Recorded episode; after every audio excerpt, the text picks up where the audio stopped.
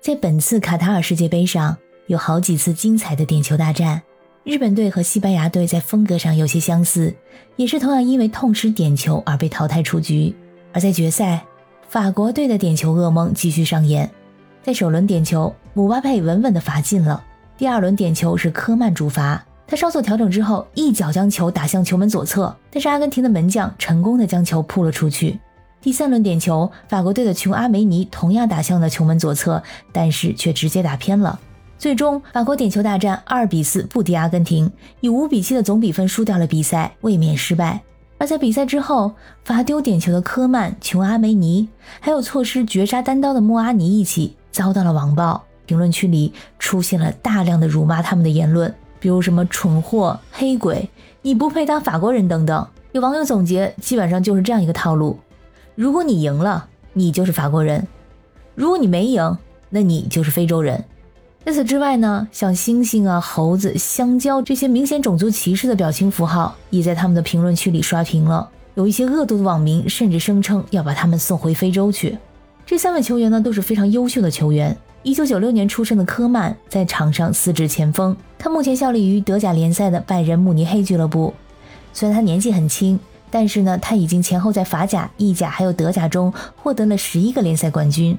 在这场决赛中，科曼替补登场，并且在比赛第八十二分钟的时候，从梅西的脚下断球，帮助球队打入了第二粒进球，扳平了比分。我对他这个断球的印象非常的深刻，因为我当时惊讶的下巴都快掉了，真的愣是从球王的脚下把球给抢过来了，这难度可想而知。然而，在他罚丢点球之后，球迷们似乎已经忘记了他这一记关键的抢断。莫阿尼则出生于1998年，拥有法国和刚果的双重国籍，目前效力于法兰克福足球俱乐部。而另一位遭到网暴的球员琼阿梅尼年纪更小，零零后，他拥有法国和卡麦隆的双重国籍，目前效力于西甲联赛皇家马德里。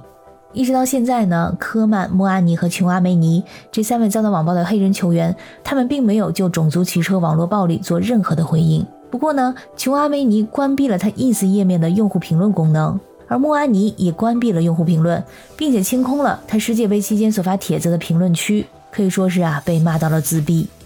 在世界杯这样的大赛里，主罚点球更多考验的是心理素质。有一次，阿根廷对决波兰队，梅西就罚丢了原本可以打破僵局的点球。他在罚点球之前，表情特别的凝重，因为他一个人承担着整个阿根廷的希望和重担。所以，就算是梅西也罚丢了这个点球。而在这一次，阿根廷人显然心态放得比法国小将们更稳，所以他们如愿以偿的在点球大战中取得了胜利。那为什么球星会在大赛中罚丢点球呢？有专家认为，这是因为他们经常会犯下自己极力想要避免的错误。在训练场上或者不太重要的比赛中，他们每次都可以轻松的进球。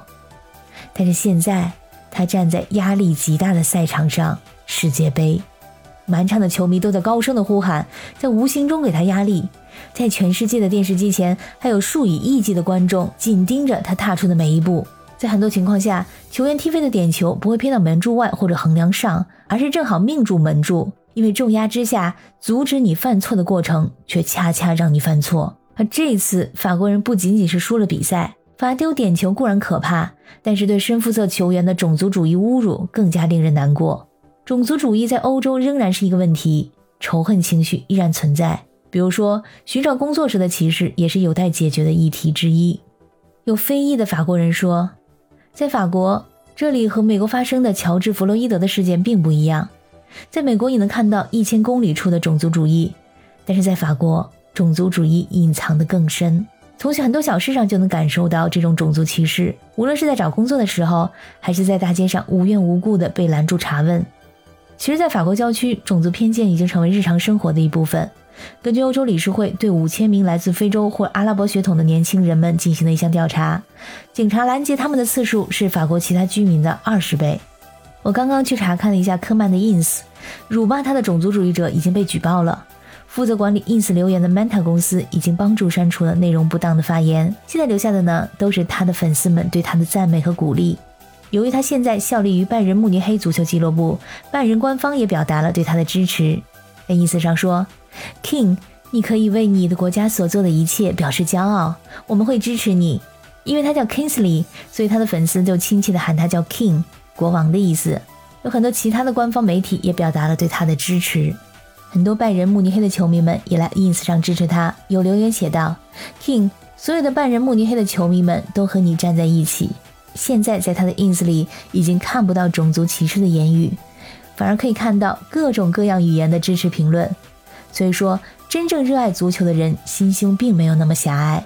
一个法国网友评论说：“这些种族歧视不是来自法国的，我们法国人爱你。”另一位法国网友为这些种族歧视道歉，说感谢球员们让法国人有了梦想。一位葡萄牙人称他为坚强的战士，让他不要被这些根本不会踢球人所影响。坚持下去，你的胜利就会到来。来自各个国家的网友用各种语言留下一句话：“停止种族主义。”感谢你收听本期的鱼眼镜头，我是主播可可鱼，我们下期再见。